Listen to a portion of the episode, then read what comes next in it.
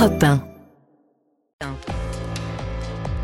Bonjour Nicolas Bouzou. Bonjour Dimitri, bonjour Adissa, bonjour à Bonjour tous. Nicolas. Nicolas, ce matin, vous nous dites que qu'en 2023, euh, 2023 aura été l'année d'un changement écologique majeur euh, et positif en Europe.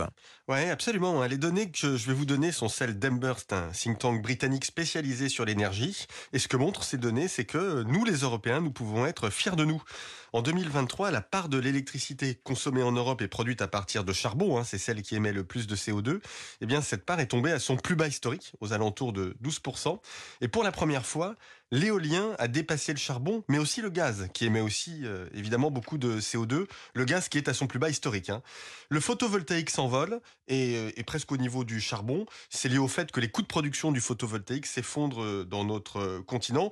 Globalement, hein, l'Europe décarbone très rapidement sa consommation euh, d'électricité, ce qui est l'enjeu écologique majeur. hein. Je rappelle que l'électricité, c'est le secteur qui contribue le plus aux émissions de CO2 dans le monde, puisque l'électricité représente 40% des émissions de CO2 mondiales. Qu'en est-il du nucléaire, Nicolas?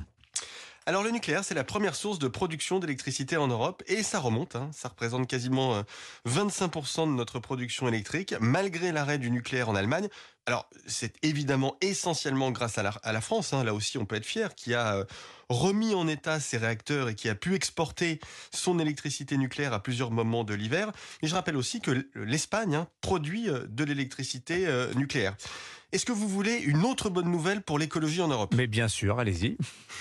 la semaine dernière, des scientifiques britanniques ont produit la plus grande quantité d'énergie jamais faite avec la fusion nucléaire. Alors, la fusion nucléaire, je rappelle, hein, c'est le stade ultime de la décarbonation. C'est une électricité complètement décarbonée et sans déchets. Alors, c'est pas pour tout de suite, hein, ce sera dans plusieurs décennies, mais on avance plus vite que prévu. Et la France est en pointe hein, sur ce sujet avec le, le réacteur nucléaire ITER, c'est dans le sud de la France.